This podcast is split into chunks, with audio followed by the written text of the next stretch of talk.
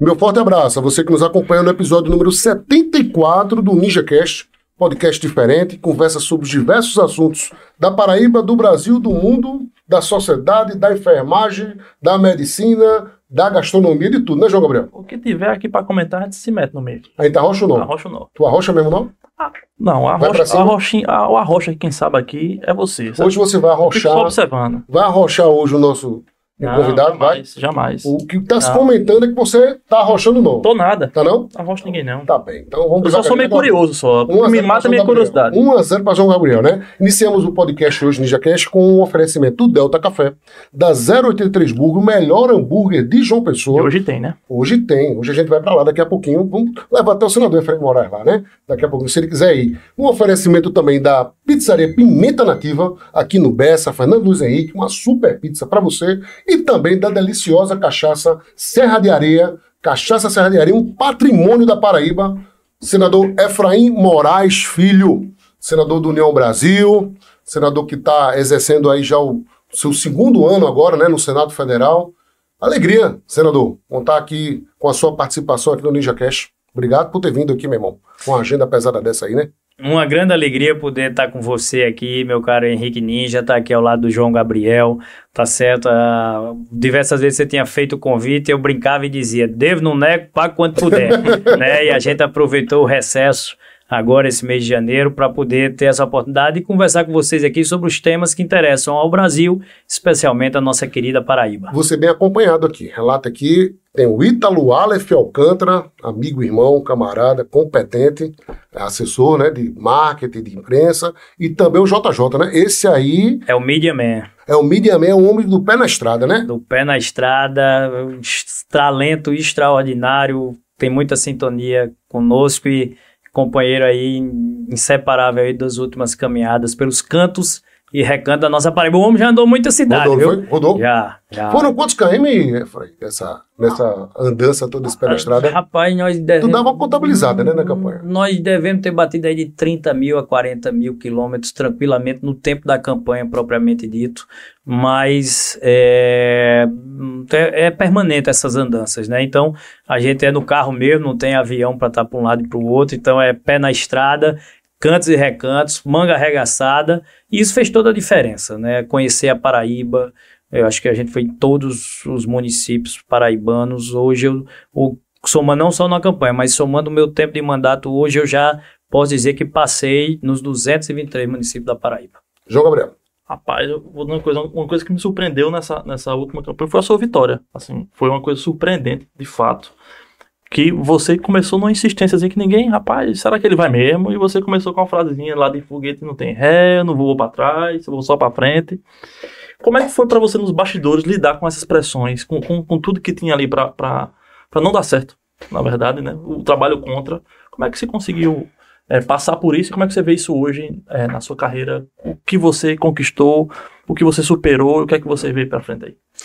João, primeiro dizer que a frase que você disse que foi uma das coisas que lhe surpreendeu, eu acolho bem demais porque eu tenho essa percepção, né, de que muita gente olhava a minha candidatura como algo fora da curva, né, ou seja, você estaria enfrentando ali um ex-governador, no caso era Ricardo Coutinho, estaria enfrentando a candidata do governo, que era Poliana, você estaria enfrentando outros nomes como Bruno, como Sérgio, O Grupo né, que Ribeiro também. o Grupo Ribeiro. Então, é, é, foi uma disputa e, e, e uma vez alguém me perguntou a frase, e eu acho que resume bem a sua curiosidade, alguém me perguntou isso, Efraim, o que foi que você, o que foi que só você viu? Né, o, o, o que é que você viu que ninguém viu? Ou seja, e aí eu respondo, eu digo, eu vi um tabuleiro, né, armado ali como um jogo de xadrez e que sabia as pedras mexer. Então, eu acho que primeiro ter começado antes foi essencial, João, assim, e começado antes com planejamento, estratégia e inteligência política. Eu sabia onde eu queria ir, eu coloquei uma meta de, de ir para o Senado. Então, primeiro, planejamento. Segundo, coragem.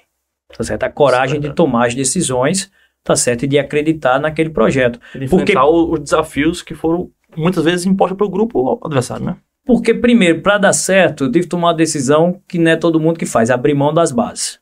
Foi aí onde eu me diferenciei, por exemplo, do grupo Ribeiro, que você falou, que queria esperar uma decisão lá na frente, e ali, com essa decisão, por exemplo, eu consegui trazer o apoio dos republicanos, Adriano Galdino, Hugo Mota, né, Wilson Santiago, entre outros, que lá na frente, tá certo, vieram a ser, Fizeram a né, diferença. né? fizeram a diferença, mas essa foi uma decisão tomada um ano antes, né? Mais de um ano antes. Então, eu acho que essa coisa do planejamento de, de comparar assim, né, um jogo de xadrez, você entender o lance, né, do seu adversário e você ir montando essa estratégia foi forte. Primeiro, a decisão e, e sobre coragem, né? A gente falou um pouco sobre planejamento. A decisão de romper com o governo não é fácil. Né, você romper com o governo para dizer, já que o governo não me quer, fez uma outra opção, eu vou ser candidato pela oposição, como eu disse, né, eu digo, ó, ser candidato pela oposição, vou ganhar a eleição e vou trabalhar para derrotar. Porque eu acho que esse era o E aí, quando lá na frente, se vocês lembrarem um pouco, Ninja, você que acompanhou também de perto, que lá na frente, em julho, quando Agnaldo desiste da candidatura, tá certo? E sobra aquele espaço. E o governador vem, através do próprio republicano, convidar para compor a chapa né, do governo, sentado na cadeira da reeleição. E aí eu tive a outra coragem de dizer: não, não sou tapa-buraco.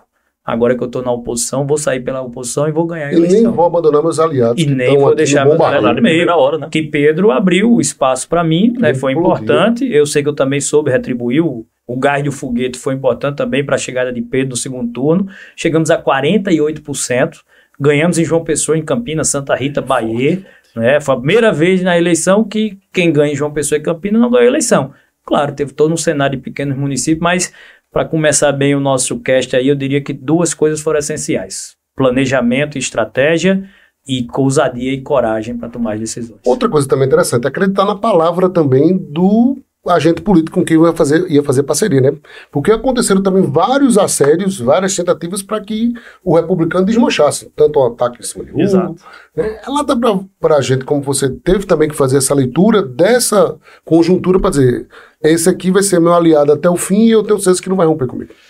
Deixa eu contar um pouco dessa história. E, e aí você fala dos republicanos, mas vamos incluir também os prefeitos nessa linha, né? Porque muita gente duvidava que os prefeitos pudessem resistir a uma pressão do governo na hora que viesse. Aquela caneta maravilhosa chegar. É, e, e começando por eles. Convênio, tudo. É, muitas vezes, e os prefeitos contam essa história, quando o vínculo estava muito forte, aí vem muito disso. Né? A minha relação de construção sempre foi além da política. Tinha parceria política, mas tinha também uma relação de amizade, de vínculo, de confiança na palavra, do dito e feito, né? de ter sentado com muitos desses prefeitos e ter dito, olha, quer um compromisso. Eu come... Muitos prefeitos disseram, você começou a trabalhar como senador antes de ter um voto no meu município. Teve um município que, como deputado federal, eu não era votado.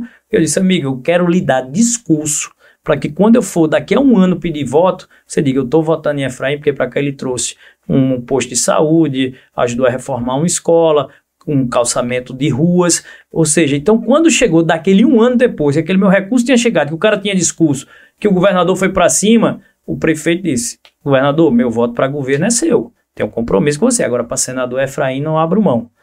E chegou em algum ponto de que ele insistiu. Eu disse: olha, é melhor não insistir. Porque se tiver que escolher, pode ser que não seja o senhor.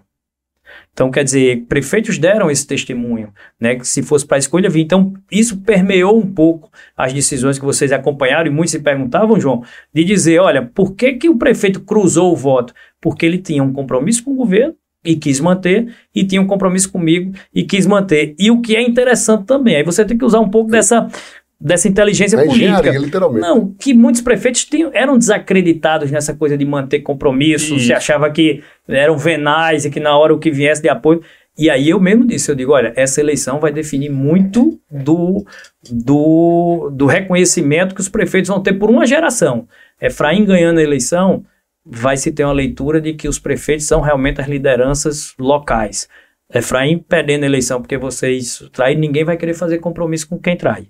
Então isso também ajudou muita gente a segurar, tá certo? Essa E na- é muito forte, né? Muito Ninguém vai fazer compromisso com quem trai. Isso é muito interessante. Antigamente a traição era algo que era Que é uma muito coisa valorizado. muito. Aqui na Paraíba é muito fácil a gente ver. Pula e é uma coisa interessante. é, a gente tá aqui em 2024, que é um ano eleitoral.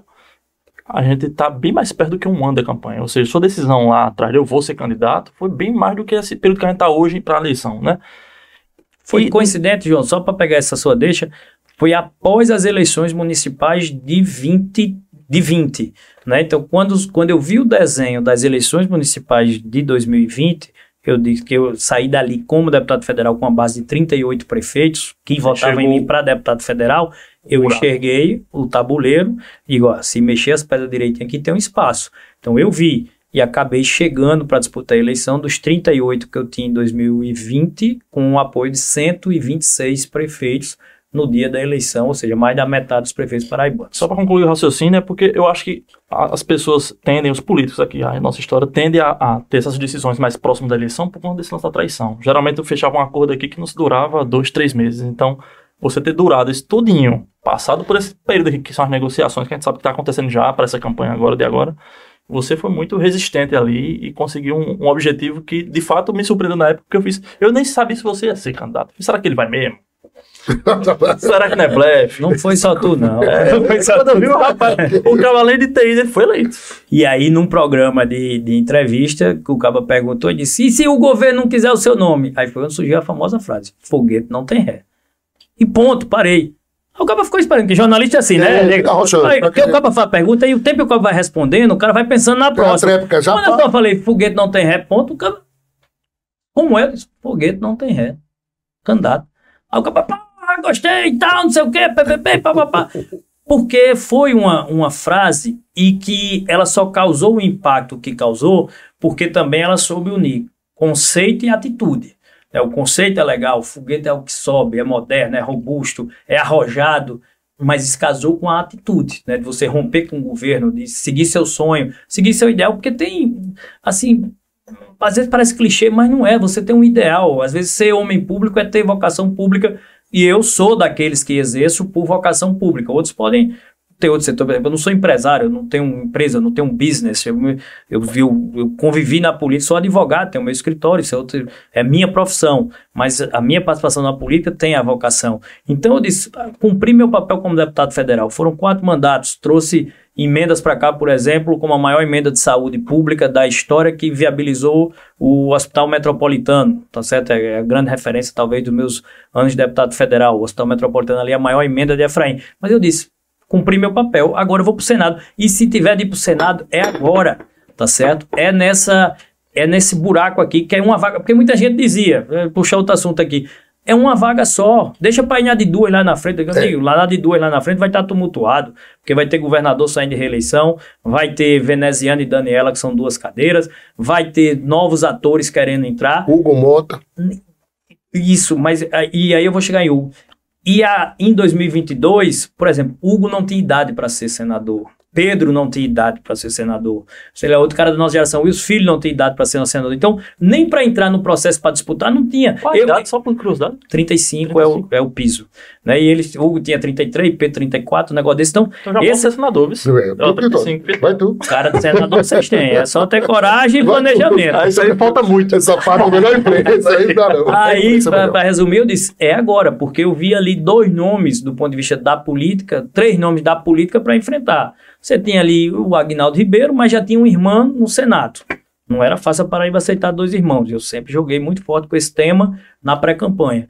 Você tinha um outro nome que era o Elton Roberto, que fez, que tinha muito prefeito, mas recuou e preferiu lançar o filho. Então já começava a desacreditar, porque eu dizia, se fosse a campanha fosse boa, o candidato era o Elton. E tinha Ricardo Coutinho, que era um ex-governador, mas que tinha tido todos, todos os problemas da operação. Eu digo e vou. E aí, uma das coisas que valeu na campanha, enquanto Poliana, vocês gostam de bastidor, nem o cast é país, enquanto Poliana foi tentar tirar Ricardo na justiça, dizendo que Ricardo poderia ser candidato, então em vez de votar em Ricardo para não perder seu voto, voto em mim, a minha estratégia foi outra, dizer, eu vou lhe derrotar nas urnas. Não vai depender de ficha limpa, não. Nós temos, a Paraíba tem que eleger um senador ficha limpa nas urnas para não ficar dependendo de um liminar. Então, isso nos debates, e a Paraíba é um dos poucos estados que tem debate para senador, foram oito, tá? É coisa que só a Paraíba tem. Dizer, não tem. Oito debates para senador, quatro em rádio, quatro em TV, TV aberta fazendo debate para senador. Talvez só, só a Paraíba tem. E aí eu me aproveitei nesses debates, também com muita desenvoltura, para fazer esse contraponto a Ricardo. Então eu polarizei com o Ricardo nas pesquisas, né, tanto que chegamos até a reta final empatado. E deixasse os dois brigar lá. Eu só consegui empatar em pesquisa com o Ricardo no último dia, na pesquisa do sábado. Uma eleição Outro mais bastidor também Isso mostra um negócio sabia. massa que você não, não é, enquanto ela focou nessa parte, né? Eu digo que quando foca, na, além do discurso, tem a parte da, da campanha, tá a mobilizada com, mensagem, né? com, com a equipe jurídica, tudo ali focado nesse negócio, tu tava em outra vibe. Era, vou atrás de, de voto e tal, a gente se vê lá na, lá na urna. Com- Comenta esse, essa pesquisa aí de- com o Ricardo Coutinho, que você contou, que só conseguiu chegar é, com o Mago no- na, última, no último, na última semana da, da campanha? Foi, e isso aí tá no Google, nas pesquisas, a gente viu sempre numa crescente, né? Isso foi aproveitado, inclusive, no nosso marketing, aí casa com a história, você vê casa com a história do foguete, né? Porque foguete, você vai subir, então você pega as minhas pesquisas sempre ascendentes, tá certo? E as pesquisas públicas, eu tinha pesquisas internas Sim. que me davam uma posição mais vantajosa, mais favorável. Mas de pesquisa pública, aquela famosa pesquisa da noite do sábado, lá no JPB, né? No, no- no- É, que aqui todo mundo que Moura foi volta ali, aqui né? Que vai tá, ba- bateu a parada, é a Aí- balizadora. Era, que aquela ali é de sábado, de 7h45 com a eleição no É. domingo. Aí ali pela primeira vez saiu pesquisa publicada, empatado Efraim e Ricardo. Tecnicamente, né? Isso me ajudou muito no voto útil. É, é- é importante ter esse reconhecimento. A opinião E pública, né? um dizer- voto ali anti-Ricardo, tá certo? Que dizia, não, então se Efraim chegou polarizado com o Ricardo, quem tem chance de derrotar ele? Então ali teve alguns eleitores, por exemplo, de pastor Sérgio Queiroz, tá certo? Do próprio Bruno, que teriam identidade de campo político comigo e que deixaram lá para poder vir votar aqui, o que, claro, contribuiu.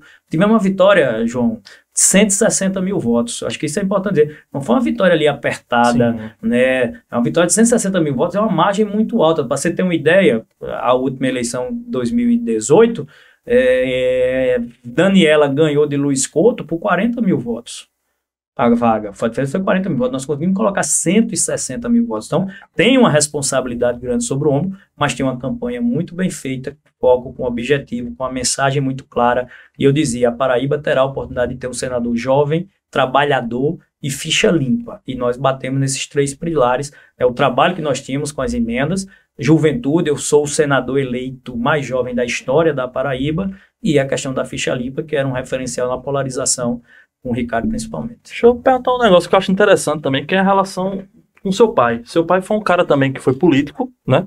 É, foi um cara de bastidor também, foi, foi, chegou a ser eleito também, mas é um cara de bastidor, tava nas articulações ali da época de Cássio e tal, eles fizeram muito também parceria, como você fez com o Pedro, né? É, ele te ajudou nessas campanhas, agora nas últimas?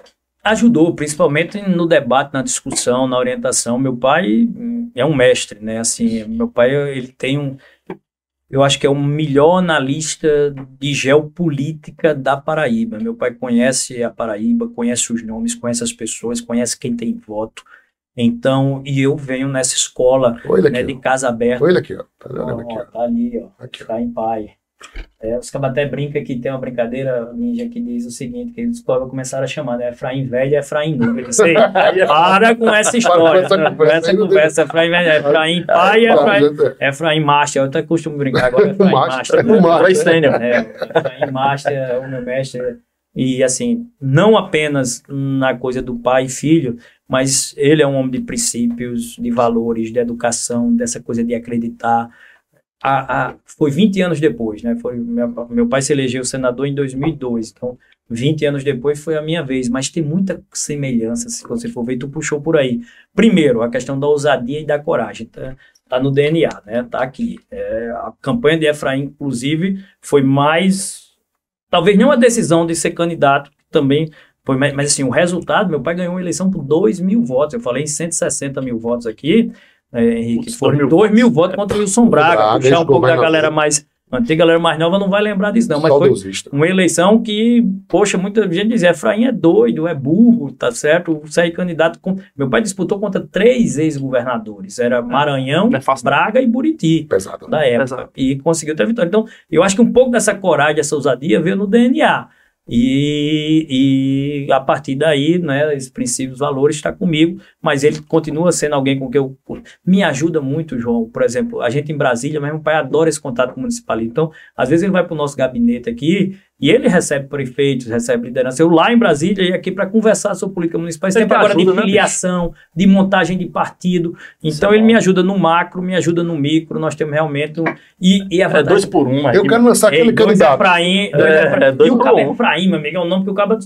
É difícil ter Dá outro, pra- né? Então. E os políticos respeitam ele aqui na base, né? Então, É, e sabe que conversando com ele, tá conversando comigo. Uma decisão que meu pai toma em meu nome, eu cumpro. Eu acho que isso, isso. E a recíproca é verdadeira. Algo que eu assumo, ele faz também. Então, dois em um, Efraim é. é- O Efraim Basta foi bom registro. Vamos para mais um fotografia Globinho, aproveitar o embalo aqui das fotos e a gente vai relatando. vai campanha. Eita, essa foto aí foi. é potássio, né? Não. foi. Isso é onde? Qual cidade? É em São João do Cariri. São João do Cariri. Aqui está o prefeito Helder, que é o prefeito de São João do Cariri, é nosso do União Brasil, ali atrás do carro, mas tá, assim, bicho, você vê um pouco dessa, dessa energia, né, que você tá ali, essa, essa é uma foto que ela fala, ela tem energia, não é uma foto para tirar foto, pegou ali realmente um momento espontâneo, que tava nessa coisa da chegada, da reta final, da empolgação, do foguete, e vamos para cima, e uma coisa aí, né, você vê Pedro rindo, porque os Eu. poucos que fazia Pedro rir era eu, né, porque Pedro é um cara mais sério, compreendentado, essa mensagem, só que essa mistura, né, do discurso sério que levou Pedro ao segundo turno a 48% dos votos, ele gostava desse momento de energia que fazia ele descontrair, porque Pedro não é só sério por ser sério. Pedro tem muito disso dele é timidez mesmo. Ele é um cara introspectivo por timidez, não é, É um cara ser fechado por ser chato, não. É uma coisa que é um perfil, Perfil, ele na perfil. dele. Então, essa coisa da minha presença ao lado mais extrovertido ajudava a destravar Pedro também. E aqui é um pouco dessa, dessa visão, porque ele fica aqui sentadinho, você vê, né, tudo organizado. Isso aqui eu já tô subindo aqui, ó, no pé de pau, já vou lá pra cima pra falar com o cara lá de longe. Então, Pedro é mais novo que tu, não? Pedro é, É, 10 anos mais novo. 10 não. 10 anos mais novo. É, então eu gostei do elogio, né? Pelo putz Não. Então, não, ou eu tô bem conservado, Eu não ou sabia que era tá muito gato. a diferença né? boa. Boa, boa. Ah, eu vi Pedro esses dias, o bicho tá com uma barbona mesmo. Tá maior caminho a barba dele, viu? É, interessante. Vamos para mais uma fotografia, essa foi boa. Vamos para lá. Bruno Cunha Lima. Vamos lá, e aí a gente aproveita para projetar um pouco de cenário Isso, local, momento. vai- Acho que Bruno foi um grande parceiro, eu costumo dizer isso, lealdade se paga com lealdade, né? Pegou na nossa mão, fez a defesa desde o primeiro momento, foi um dos grandes defensores antes de eu ir para para Pedro. É, tem uma situação que pouca gente sabe, é, por exemplo, Bruno era da igreja do pastor Sérgio. Sérgio é o pastor de Bruno. Inclusive, Bruno foi um dos que tentou muito trazer Sérgio para essa composição no primeiro momento, mas é, Bruno, desde o primeiro momento, deixou muito claro: disse, Efraim, meu compromisso é com o grupo, você sendo, será nosso senador. Então, Campina Grande, eu fui o senador mais votado.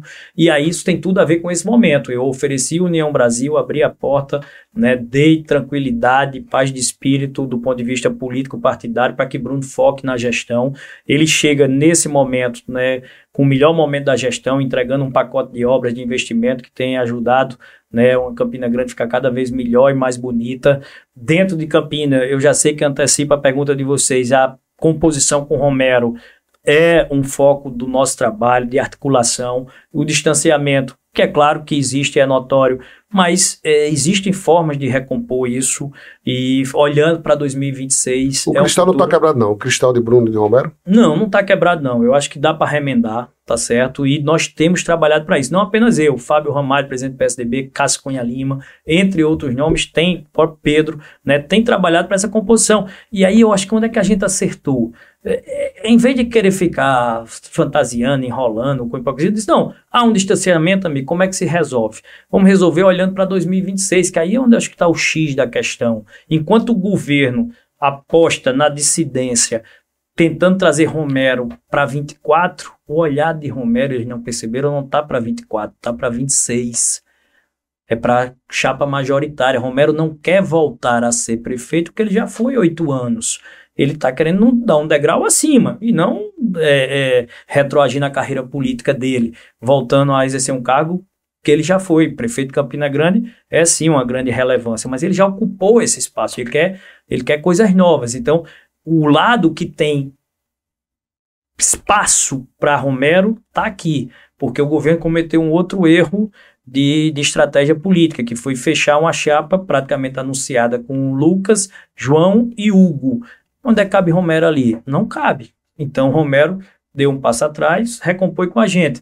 Mas o acordo tem que ser bom para os dois. É, tem que ser. Bom Então, dupla. Romero indica o vice de Bruno. Eu tenho dado essa, Defende essa. é, defendido essa tese, dessa composição e projetando Romero compondo uma chapa majoritária para 2026 nesse campo político. Qual algum lugar? Se constrói, ninguém está fechando. já. Mas onde tem espaço para Romero é aqui. E eu acho que é, que é esse o caminho da unidade e da vitória em Campina Grande. Aonde é que está o outro erro, e aí eu concluo sobre Campina, da oposição? É que eles não sobrou, você vê como a oposição está frágil em Campina, não sobrou a eles outro projeto que não seja o de acreditar na, no rompimento de E Romero. Romero saia de casa. Então eles perceberam isso, eles perceberam isso e agora estão, de última hora ali, projetando o nome do secretário de saúde, tá certo? Mas que aquela identidade com Campina Grande ali não é do dia para a noite. Não E por, mais, densidade. e por mais que se fale no secretário, depois voltam a falar em Romero. Fala no secretário, depois diz, não, mas Romero vem para cá. Ou seja, se fosse se fosse se fosse estratégico, se fosse estratégia teria sido genial. Nós conseguimos polarizar os últimos seis meses entre Bruno e Romero, em mídia, imprensa, narrativa, e não deu espaço para que a oposição de Campina ocupasse seu espaço. É nosso- Então, se fosse estratégico, teria sido genial a, a estratégia, se a gente terminar com a recomposição dos dois. Mas é porque mostra a importância da figura de Romero para essa campanha. Assim, independente se ele vai estar com o governo ou, ou com o Bruno, ele é o cara decisivo nessa campanha. Ele é um líder político incontestável em Campina Grande, muito bem quisto, uma aceitação extraordinária por méritos Exato. né, pelo trabalho que fez.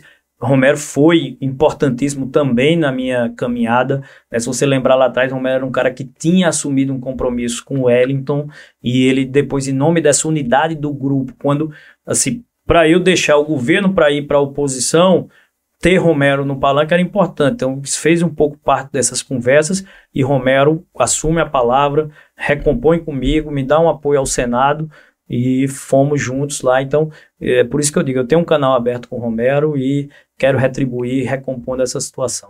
Interessante. Vamos agora dar um, tá, um time agora na nossa. Primeiro time na. Um no coffee break? Um coffee breakzinho. Vai, tá primeiro coffee breakzinho. Delta Café.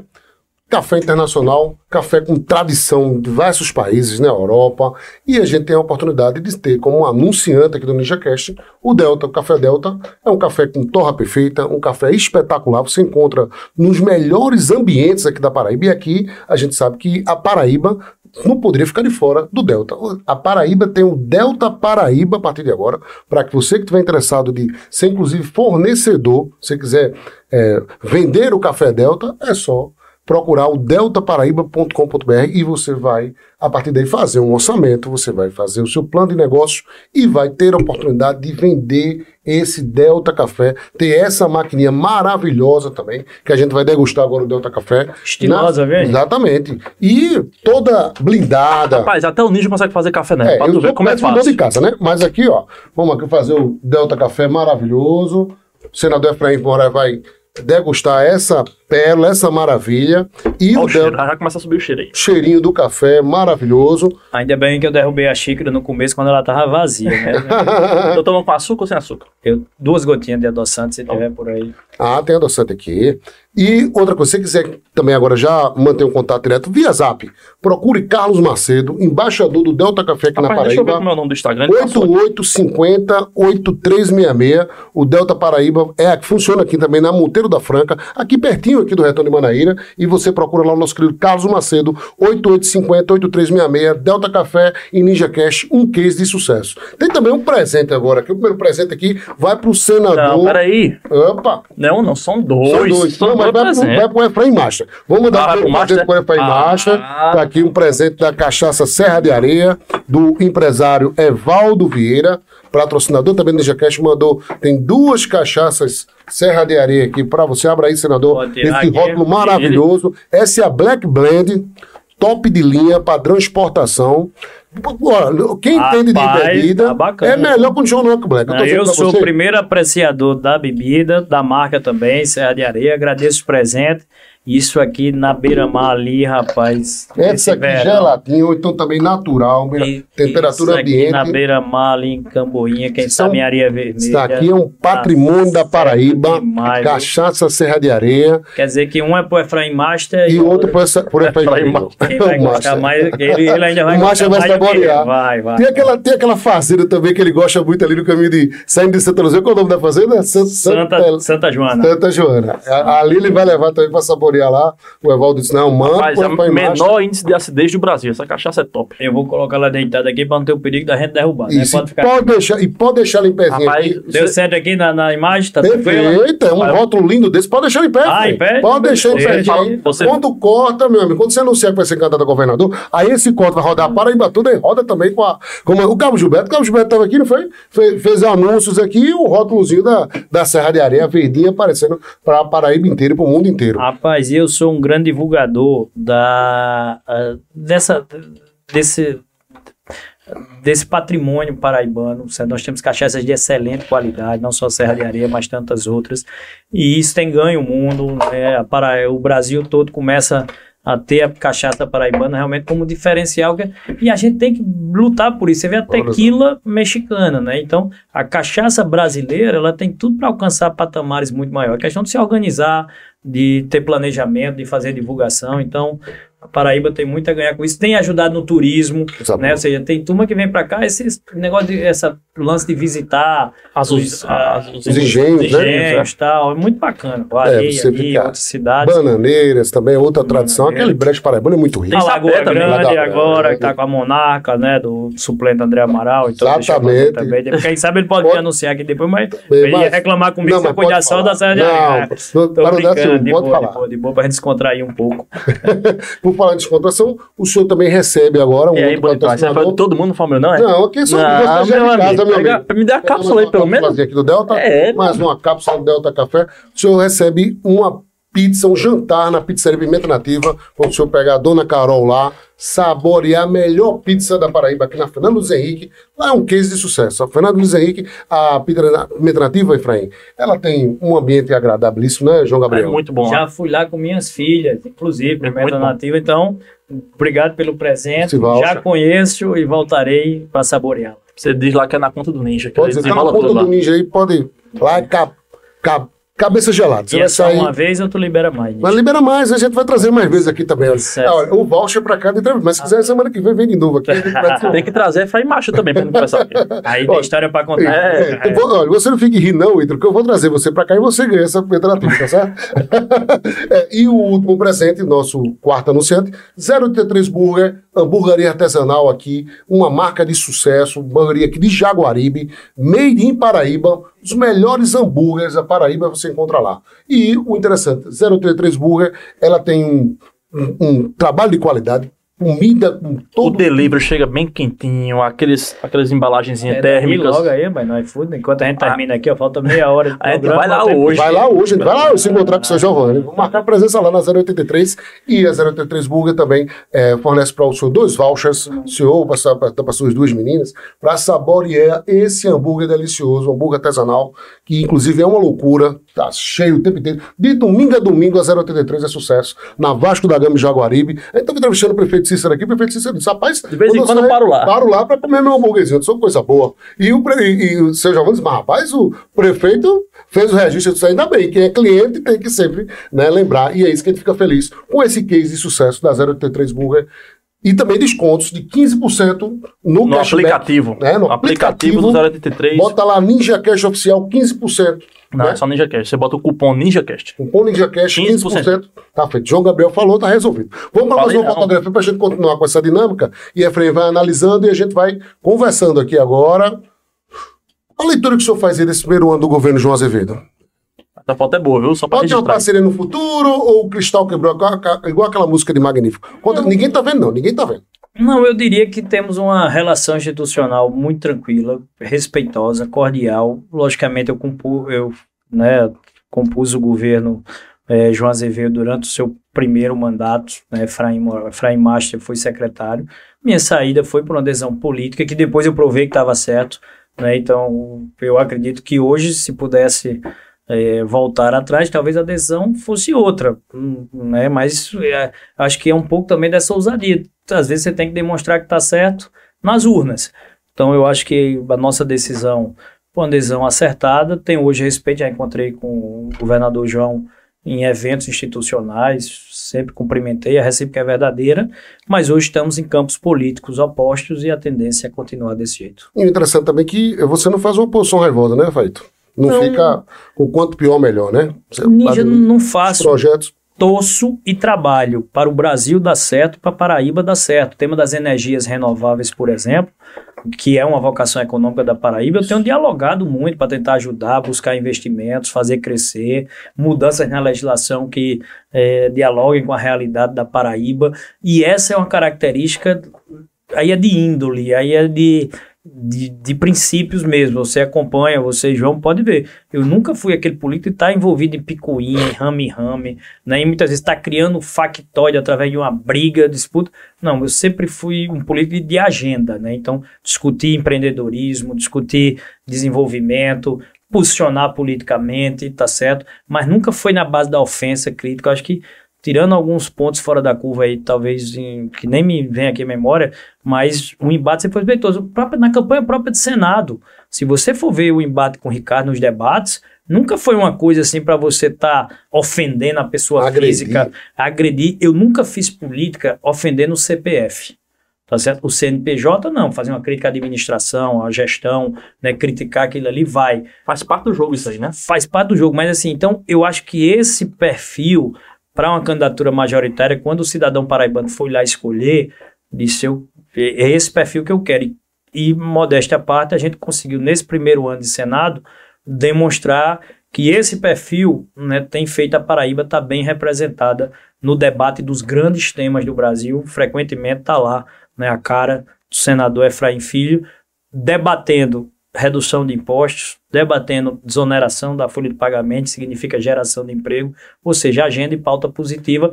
Agora, com o João aqui, campos políticos opostos e vamos permanecer. Puxa assim. da desoneração, um ponto que você estava falando é, nos bastidores. Antes de falar disso, eu só, só pontuar uma coisa que eu acho interessante e você como representante da bancada da Paraibana, queria parabenizar com, com, esse, com esse olhar que você está tendo aí. Eu estou vendo que os outros também, é, membros da, da bancada paraibana, estão nesse alto nível aí político que a gente não estava muito acostumado, certo? É Às vezes lá a, o pau cantava lá e tinha muita rusgas e quem se prejudicava era o povo da Paraíba, né? Não, enfim, eu acho que realmente está um patamar muito, muito bacana de vocês lá discutindo projetos. E quando vem para cá, parte, pode, pode sim. É, é, é, essa história da memória é um pouco recente, mas você lembrar, nós vivemos aqui, principalmente vou dizer ali, naquele tempo de Cássio e Maranhão, aquela briga que era muito grande, assim, deixou algumas vezes de vir recursos à Paraíba porque Cássio era o governador, Maranhão era a oposição, e se viesse era ruim, porque. Então deixou de ter visitas de presidente, deixou de ter recursos, não quer se meter, não quer se meter, fica. E aí eu acho que a Paraíba ultrapassou esse período. Eu inclusive acho que como coordenador da bancada durante quatro anos contribuí isso, e nós conseguimos colocar uma cena que, que, às vezes, às vezes não, não se via na Paraíba. Era o governador, o prefeito de Campinho, o prefeito de João Pessoa, Sim. sentado à mesma mesa com a bancada federal, discutindo os investimentos para a gente decidir, meu amigo, na negociação ali, no acordo, né, da emenda de bancada, o que é que vai para Campinho, o que é que vai para João Pessoa, o que é que vai para o governo, o que é que vai para os municípios. Então eu acho que teve esse nível de amadurecimento que sua leitura aí está trazendo. Interessante. Isso. E uma bancada, teoricamente, numericamente pequena, né? Comparada com, Exato, com os outros, né, estados, os outros né? estados. E, a, falando nisso, bancada pequena, de patamar e tal, vocês, o, o, o tanto o, o, Ribeiro lá na relatoria do, da reforma tributária na Câmara e você pegou a relatoria no Senado, né? Numa pauta extrema. Coordenação do grupo de trabalho. O, do grupo trabalho. Só para tá, o relator foi GT. o senador Eduardo Braga, ah, tá, então foi do Amazonas, mas nós pegamos a coordenação do GT. Isso. E, e é, é um projeto extremamente importante para a gente tentar dar uma guinada econômica aí, quem sabe, do futuro precisava disso de alguma maneira. Ah, o Brasil estava é, devendo isso para o povo, né? Então, como é que você vê essa, essa importância hoje do, de vocês na bancada federal pequenininha, tal, mas como é que está esse trabalho lá nos bastidores em, em Brasília. João, falar primeiro sobre reforma tributária para chegar na bancada, que eu acho que é outro lance importante que você trouxe. Sim, reforma tributária, muito contestada, faz parte, gente que acha bom, acha ruim. Eu acredito que assim, era algo que era preciso, né? Se não temos muitos... Era melhor? Era urgente. Talvez não, Se- mas a gente precisava de alguma mudança. S- Exato. Se tem muita divergência, um consenso tem é que o atual modelo está esgotado, Exato. ultrapassado, arcaico, obsoleto, só atrapalha quem quer produzir, tá certo? Nos joga nas últimas posições do ranking Doing Business como sendo um dos piores ambientes para se fazer negócio no mundo. E mesmo assim o empreendedor brasileiro Ainda- resiste, ainda é resiste. perseverante. Vai. Então se você tiver um modelo que ajude, tá certo? Que valoriza quem produz, vai. E nós não fomos inventar nada novo. O IVA é o que é praticado nas melhores economias do mundo. Então o Brasil foi buscar nos melhores exemplos. Ah, Efraim, mas o Brasil vai ter a maior alíquota de IVA do mundo. Eu acredito que não irá. E se viesse a ter. Ah, isso é, bom, porque- todo mundo tá dizendo que vai ser. não, que, que- mas veja, é, se viesse a ter, é porque a gente já paga hoje a maior Isso. alíquota do mundo. Ninguém está inventando nada. Não é a reforma tributária que vai fazer, não. É porque a gente já paga hoje. Só que hoje a gente paga em cinco impostos, amigo: ISS, ICMS, PIS, COFINS. Tá certo? E o IPI. Esses cinco impostos substituiu por um. Então, às vezes, a gente paga e não sabe. Pelo menos o modelo vai trazer a gente transparência, para que a gente saiba exatamente o, o absurdo, tá certo? A extorsão tributária que a gente é submetido no e talvez Brasil. uma eficiência também burocrática, né? E aí, a partir do momento que a gente souber o que a gente paga, aí nós vamos trabalhar para baixar e reduzir. Agora, eu fui um dos que lá lutei, briguei para que a gente tivesse travas é, de redução dessa, dessa questão tributária. E uma coisa que para mim alenta, às vezes, um empresário, alguém vem falar comigo, digo, meu irmão, vamos mudar o modelo. Porque mudar o modelo é a parte mais difícil. A alíquota, se tu tá reclamando e acha que um outro governo amanhã tendo uma alternância de poder, pode baixar. Porque baixar a alíquota é uma decisão do governo. Se ah, esse governo está com muito imposto, se o outro que vier ganhar a eleição quiser baixar, baixa. Agora, mudar o modelo depende de aprovação no Congresso, depende. de- Então, muda, você mudar o modelo é a parte mais difícil. Modelo mais simples, menos burocrático, que facilita a vida de quem produz. A alíquota, tem governo que quer um Estado maior, a alíquota vai ser maior. A população vai reclamar. Um governo que vem com outra ideia, baixa a alíquota. Isso para mim não é o drama. Desoneração da folha, vai conseguir é, vencer essa queda, queda de tem braço tudo aí a ver com com o a reforma tributária, né? Exatamente. Tem tudo a ver, é um tema que dialoga Casadinho. com carga de imposto e geração de emprego. Vamos vencer essa luta, porque eu acho que é uma luta que o, o Brasil compreendeu. É, é algo que dialoga com a vida real do cidadão brasileiro. né? O nome é complicado, desoneração da folha de pagamento. Mas qual é a mensagem dele?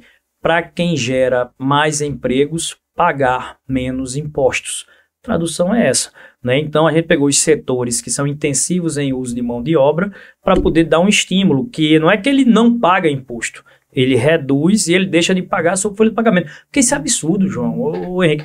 É, é, o Brasil tem esse imposto sob folha de pagamento, ou seja, quanto mais emprego eu gerar, mais imposto eu vou pagar. Não, amigo, pague sobre o faturamento. Exatamente. né? A gente tem esse lance de ficar fazendo cobrança de imposto em cima de produto e serviço, isso é muito ruim. Eu- É um eu- eu- absurdo. Então, os modelos mais eficazes que eu acho é na renda mesmo. Então eu acho que a gente ganhou na aprovação do projeto, o governo vetou, aí nós derrubamos o veto, o governo veio agora com essa medida provisória, nós vamos devolver essa medida Vamos falar um pouquinho provisória. sobre essa medida, porque essa medida assim, Tá no meio que auge aí. inesperado. Não sei se- como é que você está. Você está num patamar muito alto em Brasília, eu acho que você estava bem informado, não sei. Mas o que eu entendi da imprensa foi que foi meio de surpresa. Assim, esperaram que o pessoal, não, acabou aqui, recesso, não sei o que, medida provisória de surpresa. Foi isso mesmo? Foi, foi porque assim, e tanto é que ela foi tão mal recebida no Congresso, muito mais pela forma do que pelo conteúdo.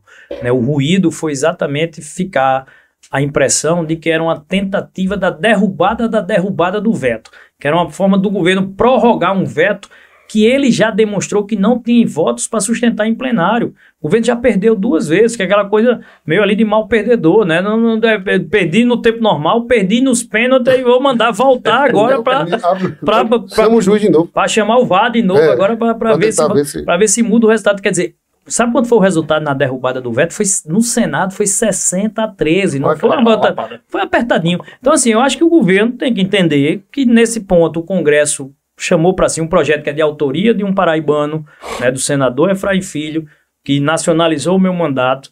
E aí todas essas idas e vindas acabaram fazendo com que nós tivemos essa presença tão expoente aí na mídia nacional, né? Quem viu todas as redes, Jornal Nacional, Ah, Band, SBT, você. Record, Globo, é, Globo CNN. News, CNN, poxa, foi ali. Jovem Pan de todo canto, Ninja Cast, tá certo? Graças a Deus. Todos esses grandes, essas grandes potências da mídia, a gente marcou presença. Então, mas assim, a Paraíba estava ali, com vez e voz no debate dos grandes temas do Brasil. E, no- e como eu digo, às vezes a gente via, né? É, A Paraíba ali aparecia num escândalo, num negócio, o outro. Ali não, é defendendo ideias e um projeto que, que ajuda o Brasil. Então, acho que a medida provisória vai ser devolvida, porque ela é uma afronta, tá certo, a uma decisão soberana do plenário do Congresso Nacional. Me diga uma coisa, existe articulação, eu não sei com, se é com a presidência, com, com quem é, do governo em relação a isso, a essa medida agora? Existe algum tipo de negociação? Ou vocês vão vetar e vão ver para frente o que é que faz? Não, a negociação que está sendo feita, recuperando um pouco aí os fatos para quem nos está nos ouvindo, você teve a edição da medida provisória no final de 2023, então se passou o período de ano novo, Pacheco chamou na segunda semana de janeiro a reunião dos líderes do Senado, nós, como líder da bancada do União Brasil, fui lá, tive presente como autor do projeto, mandei a mensagem de que era uma afronta ao Congresso para resumir, ele, ele acolheu. Vocês estão de recesso, né? Estamos no recesso parlamentar, mas... Mas- Não para. Não para não, né? Full time. É, full time. E, e aí ele agora teve uma reunião com o Haddad, com o presidente Lula, levando a mensagem de que, olha, esse tema não, Não tem condições de jeito. avançar no Congresso. Então, a minha leitura é de que a decisão política já está tomada. Entendi. A reforma não passa. O que se discute hoje é procedimento. Como fazer isso? É pela devolução da medida provisória? É o próprio governo quem vai revogar a medida provisória para substituir por um projeto de lei?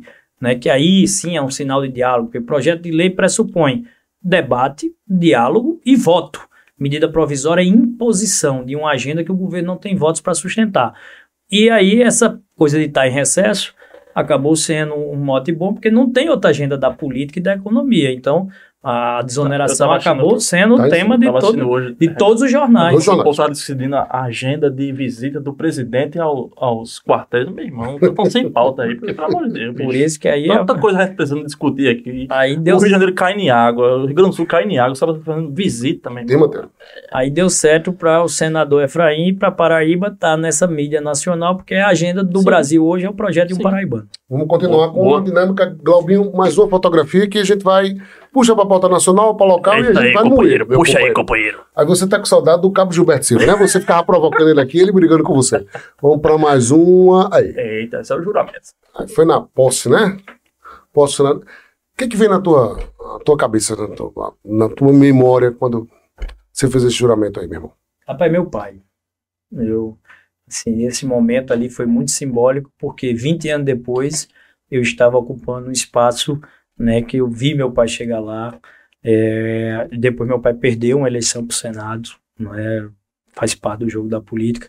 E chegar como eu cheguei ali, com essa política ousada, audaciosa, né, surpreendendo a muitos. Então a primeira imagem ali foi, foi aquela coisa de, poxa, é, hum, me sinto ali um, né, representando um pouco da história do meu pai, primeiro. Dá Segundo, orgulho pro pai de novo, assim, né? Ó, É. pai, tô aqui, né? pô, é, é isso, é assim, é- eu amo meu pai, eu sei como cada um de nós, o que nossos pais fizeram por nós, você ter condição de retribuir isso em vida, né, ou seja, de dar a ele esse, essa sensação de uma vitória que ele na última eleição que disputou não teve, então isso assim, do fundo do meu coração foi muito presente da parte de coração.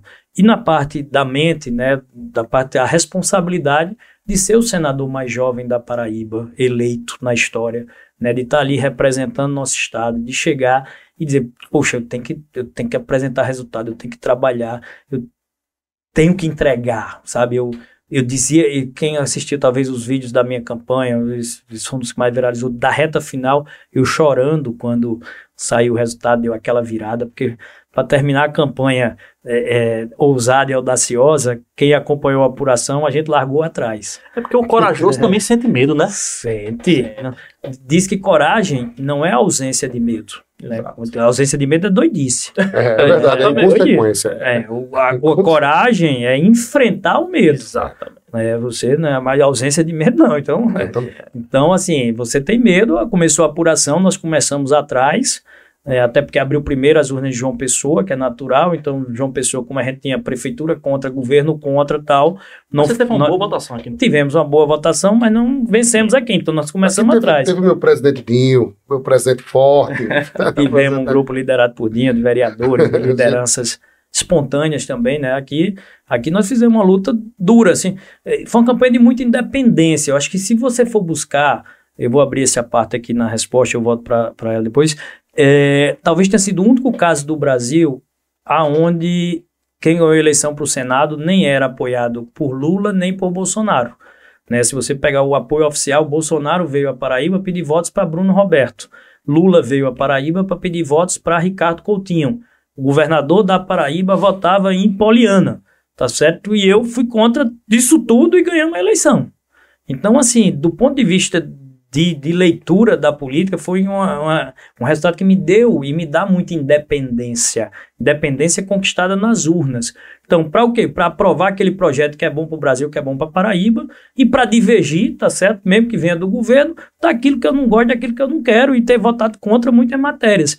Então, eu acho que essa... E indep... a favor também, né? Faz e parte, né? Fator. Eu acho que a agenda econômica, quando é boa para desenvolvimento, eu voto. Recurso, quando é bom para Paraíba, eu voto. E aquilo que é contra, tá certo? Principalmente matérias de costumes, tá certo? De, de, de, de, temas de agenda social, eu diria assim, é, me posicionei contrário. Então, eu acho assim, com meus princípios, com meus valores.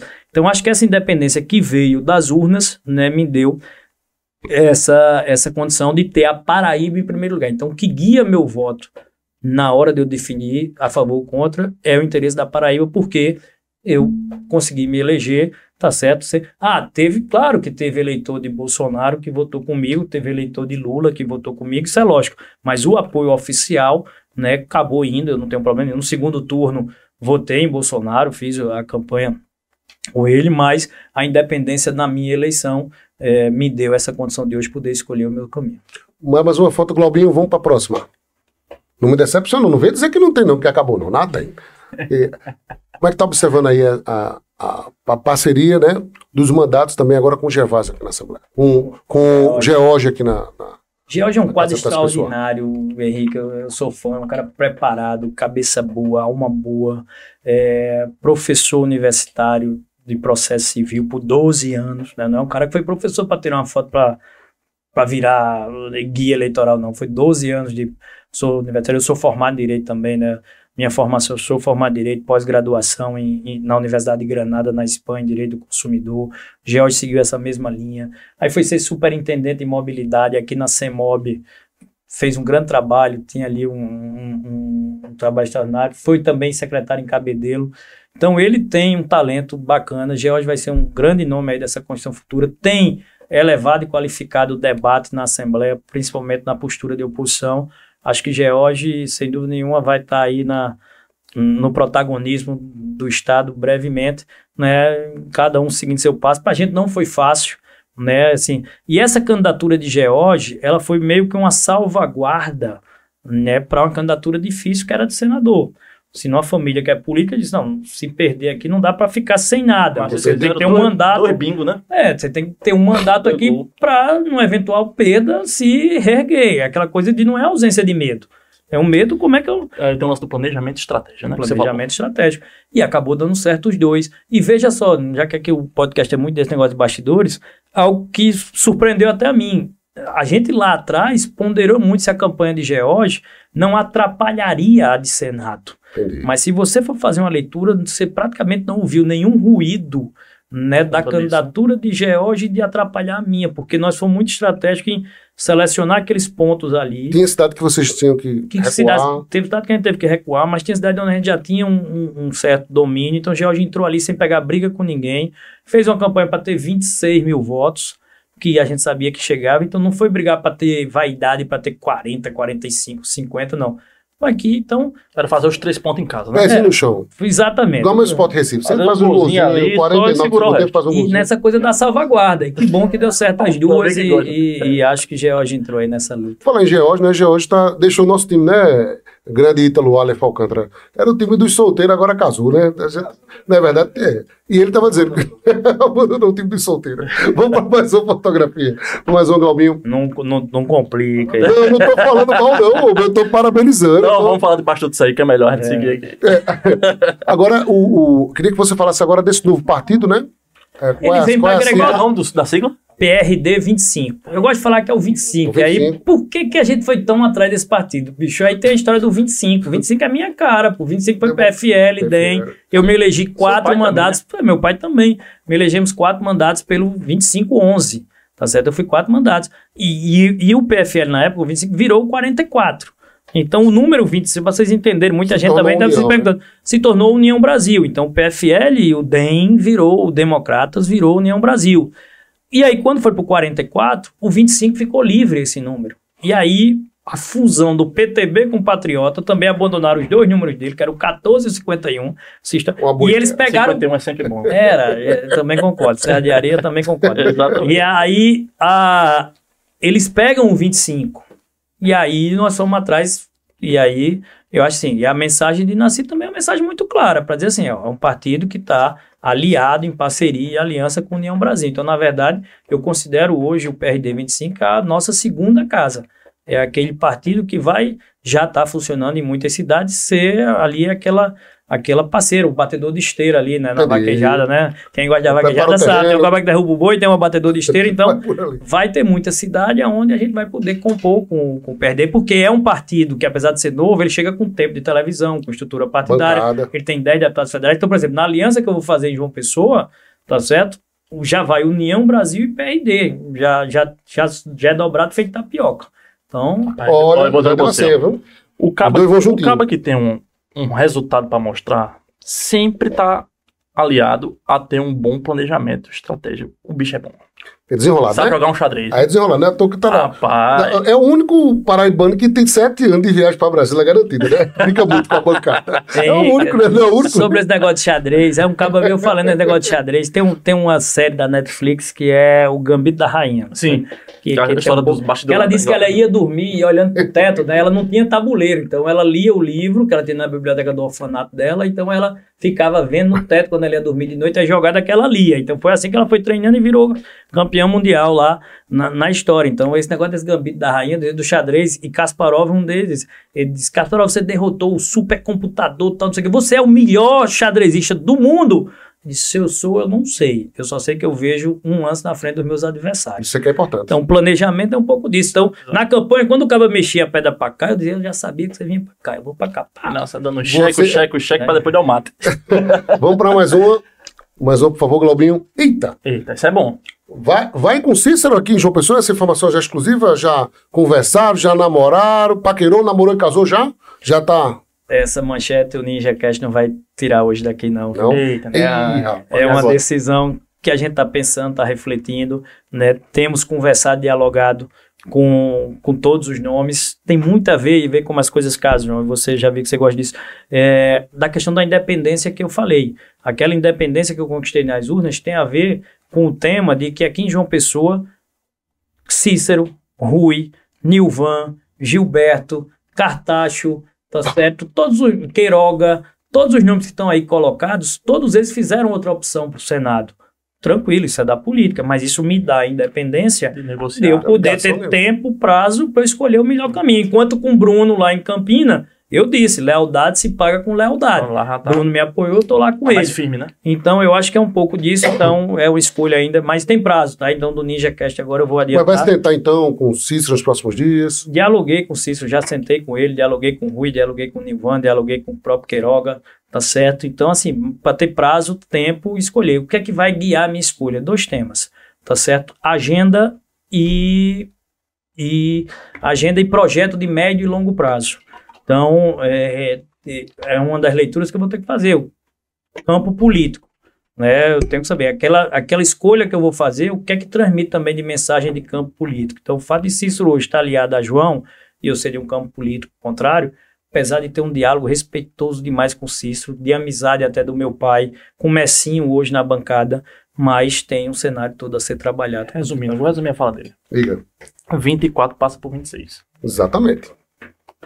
Tu é bom. Estão bem pertinho. Desenrolado, né? Tô que esse homem é o. Esse aqui é o líder do Mercado Livre aqui na Sou Paraíba. nada, sou nada. Tecnologia da informação é com esse homem aqui. Ó, Homem é o caba ligeiro. que- ó, o cabo aqui tem Petson Santos, Aaron Cid, tudinho como cliente, Ninja, tudo cliente junto ali, meu amigo. Cuida dos sites. É, Hashtag TQR. é, Tem que respeitar. JG3. Eu fico Então, só olhando aqui, só observando. e- esse é desenrolado. Vamos pra mais uma. Aí então não deu certo, mas vai dar certo com esses aqui? Eita, Eita. esse Já daqui não, teve paquera meio, né? também. É, meio. esses aqui, esse aqui. É sempre com transparência, dialogamos, porque eu acho que a conversa faz parte da política. Nilvan é um quadro que tem que ser respeitado em João Pessoa. Foi ao segundo turno em 2020. Foi o mais votado do primeiro turno né, em 2022 em João Pessoa. Então é um quadro a ser respeitado. Né? Gilberto tem me dado muito bem com ele na, na, na Câmara, no Congresso da Não Conversado. Valber, parceiro de vaquejada, né? um dos grandes defensores da vaquejada. Vaquejada, é arrochado. Então, assim, diálogo bom com eles tenho e vamos estudar qual é o planejamento para o futuro. Tá? Só um detalhe aí, certo? Do cenário de João Pessoa, quem mais precisa dessa arrumação, desse apoio, é ele, porque o partido não tá dando, né? Não, Então, Não, o negócio tá complicado. então tá tem que- complicado. Já a já tá mais firme e tal, os outros Esse mas aqui tá no, aqui sol e na, no sol e na chuva. Ainda ele tá, Tá procurando um cantinho pra. Tá né? É a mesma coisa que ter um, um podcast e não ter uma média box produtora dessa, né? Vamos pra mais um. Vamos pra mais um. Tem, ah, encerrou? Ah, melhor ainda. Antes da gente também encerrar o NinjaCast, eu quero fazer uma pergunta interessante também. Você recentemente, falando do cenário já local, fez um- uma declaração em cima do voto ao Hugo Mota. O que, que determinou? Sim, é, é, ela antecipou já aí essa, esse- essa pretensão de ver Hugo no Senado. É, O que, que motivou você a fazer essa declaração? E você também já está também já colando o segundo voto com o Vené também? Tem essa possibilidade? Como é que é? Vamos lá, Ninja, até para posicionar um pouco, porque né, esse é um tema que é muito recorrente. É, primeiro, é, o Hugo ainda vai lançar a candidatura. né? se é a senador, tem gente que fala governador, Mas outro É. acaba do seu estilo corajoso, né? É, é municipalista, o, foi líder em Brasília de bancada. A gente falou um pouco sobre bancada federal pequena, que você disse, mas a Paraíba tem isso, ela tem nomes que eu fui líder de bancada na Câmara, o Hugo foi, o próprio Aguinaldo foi, o Wellington foi, Gervásio Roberta- atualmente. Romero, Vice-líder da- da Gervásio é líder né? hoje, Gilberto é vice, Romero foi Romero tá assumindo a liderança do Podemos agora. Então, pô, você tem que respeitar, veneziano, vice-presidente do Senado. Então é, é, é muito articulada, né? Eu acho que é um pouco desse tanto de programa jornalístico que faz aqui, os cabas, os cabas saem mais preparados, né? saem mais desenrolado para lá, que todo dia aqui é moído. Mas assim, é, é, então o Hugo tem essa escolha a ser feita, claro que eu não posso né, me antecipar, deixa o Hugo assumir a sua candidatura. Agora, em termos de suposição, é alguém que sabe que vai ter sempre uma porta aberta para dialogar comigo. Pela correção que nós tivemos, nós falamos um pouco sobre isso com os republicanos,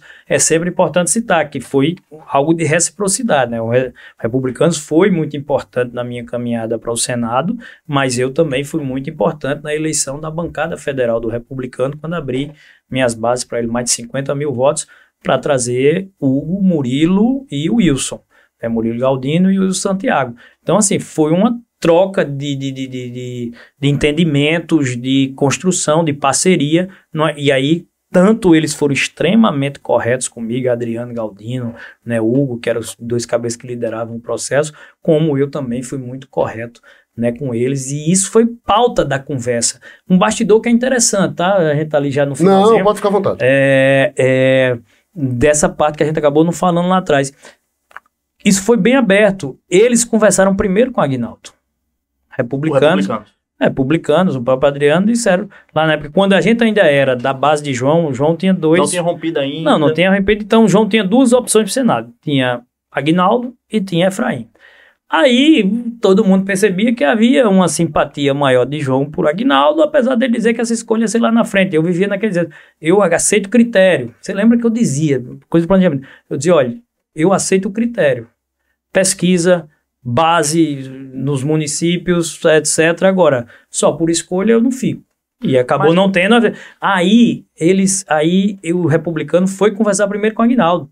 Disse, Aguinaldo, nós queremos declarar apoio a você, mas a gente precisa das bases, porque, por exemplo, tinha um projeto de Murilo que estava começando, Adriano não tinha base ainda ali naquela época, né? O Wilson estava numa candidatura um pouco sufocada, vinha de dificuldades, e Hugo tinha interesse em manter o republicano forte para ele. Então, ba- basicamente, Aí Aguinaldo disse: não, tenha calma, esse é um tema pra gente resolver lá na frente. Isso que ele não foi muito bom pra você. foi, que ele resolveu na frente, não abriu base nem para Messinho. Vocês lembram da confusão que teve ali em determinado período, que Messinho queria umas bases de Aguinaldo, Aguinaldo não abriu, porque Aguinaldo queria que João resolvesse esse problema dos partidos aliados para ele ficar com a base dele e muitas vezes colocar Lucas. Muito, e se falou muito também, né, de que Lucas, o Aguinaldo iria para o Senado, ele já tinha Daniela no Senado e ainda botaria Lucas para deputado federal, que Lucas não estava cogitado para ser vice-governador naquela época.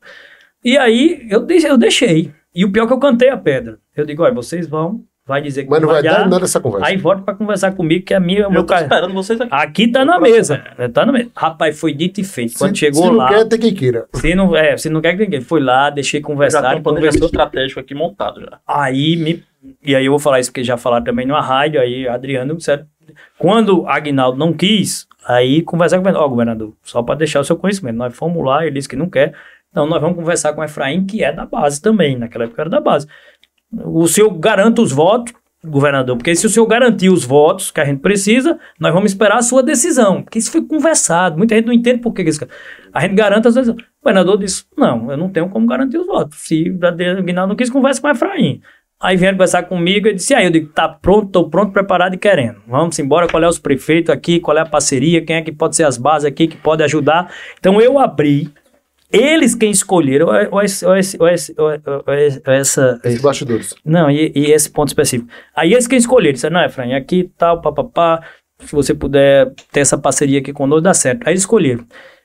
Ok, fechar, declarar o apoio. Quando foi lá na frente, disseram, ah, mas Efraim tá enganando, porque ele prometeu a vocês E não vai cumprir. tantos votos e não vai entregar. Disse, Aí será aí não, porque quem escolheu fomos nós. Se não sair os votos, tá certo? Não é culpa dele, porque ele abriu aqui, por exemplo, Cidade de São Bento, uma parceria lá com Jacques Lúcio, tá certo? Deu a, a Murilo Galdino lá 8 mil votos, acho, nessa faixa. Foi. foi. Tá certo? 8 mil votos numa cidade. Tá certo? Então, se não saísse os votos, isso não é culpa do Efraim, não. Eu, eu, que eu escolhi. Então, isso foi importante, porque isso foi tudo conversado. Então, quando lá na frente foi dizer, republicano, eu quero que você rompa com o Efraim, para eu disse, nós demos essa chance a Aguinaldo lá atrás e, e não foi possível. Então, essa construção toda, que faz parte da política, né? Sim. Acho que Agnaldo, sabendo, eu até acho outra coisa, Agnaldo tinha du- duas situações muito complicadas. Primeiro era ter uma irmã no Senado. Isso na qualitativa apontava como um desafio. Segundo ponto, o fato de Agnaldo ser de Campina. E Campina já tinha Daniela e já tinha Veneziano. Já tinham dois caras de Campina sentados na cadeira. E tinha a própria Nilda. Mas Nilda não foi eleita, né? A Nilda veio, do- o eleito era Maranhão. Então, o fato de ser de Campina dava, e aí eu acredito, é a opinião minha, que isso pesou muito na hora que Agnaldo né? fez a decisão de recuar e indicar o vice. Mas em- essa decisão era para ter sido tomada lá atrás, que teria mantido a Se ele unidade do tivesse grupo. dito sim, dito sim pro republicanos, talvez o cenário era outro. Eu acho que você já tem até um planejamento pro sim dele quando você ia. Mas o sim dele meio que definiu um rumo ali pra você que foi muito interessante, né? Foi, foi uma decisão de coragem, porque os, o não dele aos republicanos e o meu sim, aí assim, eu acreditei realmente na palavra dos republicanos, né, de Hugo, de Adriano, entre outros, mas foram os dois líderes, e eles mantiveram isso até o fim, porque foi muito firme isso, eu volto a insistir, de que nós demos a oportunidade de que o outro senador assumisse a posição. Então, quando eles não quiseram abrir para apoiar Aguinaldo, aí eu acho que Aguinaldo também entendeu, disse, poxa, realmente E todo mundo também sabia do modo perante o Aguinaldo, ele que ele deixa pra em cima já. Quando o juiz já tá apitando, ele quer assim que, tem- que todo mundo vá E- seguir o ramo dele. Aí, Foi. E- só, vamos- ou a gente desmancha isso aqui. É um cara então- que é paciente pra jogar xadrez, né? Sabe o que, É paciência. E aí eu acho que a gente, mais do que ganhar a eleição, nós modificamos o modo de fazer a política de senador da Paraíba. Já não é mais a mesma, você já viu, começa, já tem outra dinâmica aí de senador, Hugo trabalhando, veneziano, correndo trecho aí, bem Não é mais antes. eleição de cúpula. né, não, não, é. é, não é uma eleição de cúpula mais, porque a eleição do senador era aquela coisa de ser definida na É, convenção, sim, faltando na- na marca 45 do dias. O senador era da convenção, o cara andava numa carreata com o Isso. governador, pedindo voto, dando um Botava tchauzinho. suplentezinho pra bancar. É, botava o Geraldinho e ganhava a eleição. Aí depois não tinha compromisso com as bases, porque o cara não andava com os prefeitos, não andava nas cidades. Eu, como eu fiz dois anos de pé na estrada andando, essa esse sentimento de compromisso da base comigo também foi essencial para a gente vencer essa Tem só eleição. um detalhe que é o geracional, porque eu acho que vocês também se beneficiaram de um movimento que aconteceu na Paraíba, foi um outro, assim. Foi a perda, perda de Cássio, assim, Cássio meio que tentou, não conseguiu voltar para liderar a política como ele sempre foi líder, né, de um grupo. Teve a, a, a, o falecimento de José Maranhão também. E o fato com o Ricardo também, que tirou ele da, dessa liderança que ele tinha aqui, né, desses grupos políticos. Então abriu muitas lacunas aí para essas novas lideranças, novas mentes políticas aí conseguir se articular e fazer trabalho. Né? Isso, sem dúvida, é uma, é, é, foi uma eleição de passagem de bastão, né, de dizer, olha, tem uma nova turma chegando Isso. e está ocupando seus espaços políticos, uma nova geração nessa linha. Senador Efraim Moraes, obrigado por ter vindo aqui ao NinjaCast. Fiquem à vontade aí para os seus agradecimentos, considerações finais. Mandar um abraço aí para Paraíba, né? O foguete, né? Não deu ré, literalmente, o foguete está trabalhando e a gente deseja uma ótima sorte, né? Né, João Gabriel? Um, mandato aí, um 24 aí de muito sucesso para o senhor, senador. Como a gente costuma dizer, né? Vamos voar mais alto, Paraíba. Então, acho que é esse o caminho, assim, é uma alegria estar com você, bater esse papo com você, com o João Gabriel. É, eu, eu sou fã dessas iniciativas, tá? De dinâmica, de empreendedorismo, né? Tá aqui todo mundo que está apoiando aqui o projeto. Eu gosto de ver as coisas darem certo, eu vibro mesmo, sabe? Assim, eu torço, poxa, energias renováveis na Paraíba. Meu irmão, quando eu passo ali naquela Serra de Santa Luzia, que é a terra do meu pai, que eu vejo 236 aerogeradores, painel solar, tá certo? Se espalhado por outras regiões, mas aqui está mudando a paisagem do nosso sertão, tá certo? Com algo que gera emprego, renda, oportunidade, é uma outra vocação econômica do nosso estado que tem tudo para dar certo. Quando eu vejo férias, João Pessoa bombando, tá certo? É, hotéis, restaurantes, eventos. eventos, lojas, tá certo? Turma vendendo, economia girando. Poxa, eu, eu, eu amo isso, pô. Eu gosto de, quando eu venho num avião, que o avião tá lotado para vir para João Pessoa, eu vibro, porque quando é outras vezes, quando eu venho, que eu vejo o bicho meio capenga, tal, não sei o que, uns tempos atrás eu dizia, rapaz. Ih, então eu pô, acho. Tá tirando os voos daqui, né, bicho? Era, tava tirando as coisas. Então, assim, assim eu, eu amo a Paraíba, eu torço para dar certo, vibro, é, gosto de ver essas iniciativas, é, e, enfim, eu, e faço disso o meu guia nas minhas decisões lá, sempre a favor de quem empreende, contra aumento de imposto, tá certo? Tomando minhas decisões, eu até brinco assim com o meu eleitor, com o cidadão paraibano que vê a gente nas mídias, né? Ah, o cara às vezes discorda de uma posição, discorda de outra. Eu digo, meu irmão, nem com quem a gente casa a gente concorda 100%, imagine quem a gente vota. Às vezes tem ali uma decisão, tem outra que o, se discorda, se tem divergência, mas o importante é a identidade com que se pensa, com que se defende. Então, acho que a gente tem construído isso com a Paraíba, eu tenho a cabeça tranquila hoje né, de estar tá representando bem. Terminamos o ano, Ninja, como primeiro lugar, o melhor mandato do Congresso Nacional 2023, dito pelo ranking dos políticos, né, pelo Observatório Nacional de Imprensa. Você sabe é, que a imprensa brasileira não alisa, ela não, ela não está ali para. Então, quando ela escolhe, está ali no critério objetivo, é bom. Quem quiser conferir isso, né, papo meu não, entra lá no Google, digita ranking dos políticos, você vê que pela primeira vez, né, em uma década de, de, de acompanhamento, a Paraíba termina o ano como o melhor mandato do Congresso Nacional. Então, se é alguma métrica objetiva, com muita humildade, não é para me vangloriar, mas é um referencial que me diz assim, estou cumprindo meu papel e acho que a Paraíba se sente bem representada Efraim no Jornal Nacional ou no Ninja Cast, né? A gente tá sempre procurando defender aquilo que a gente acredita. Obrigado pelo espaço, pela oportunidade, uma alegria conversar com vocês.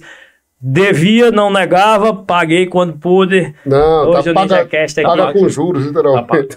Foi bom bate-papo, muito, muito bastidor, muita história. Que oportunidades como essa que a gente conta nessas coisas. Porque, essas e aí eu coisas... termino, né? Assim, muita gente pergunta, tem essa curiosidade de saber né, dessa história. Poxa, que que, que, decisões que permearam. Como aconteceu isso? Escolhas, né? É, um fato, né? E, e, e saber que foi, foi ali, planejamento e coragem, resume. E claro, as bênçãos de Deus, a mão de Deus guiando muitas das nossas decisões, não tenho dúvidas.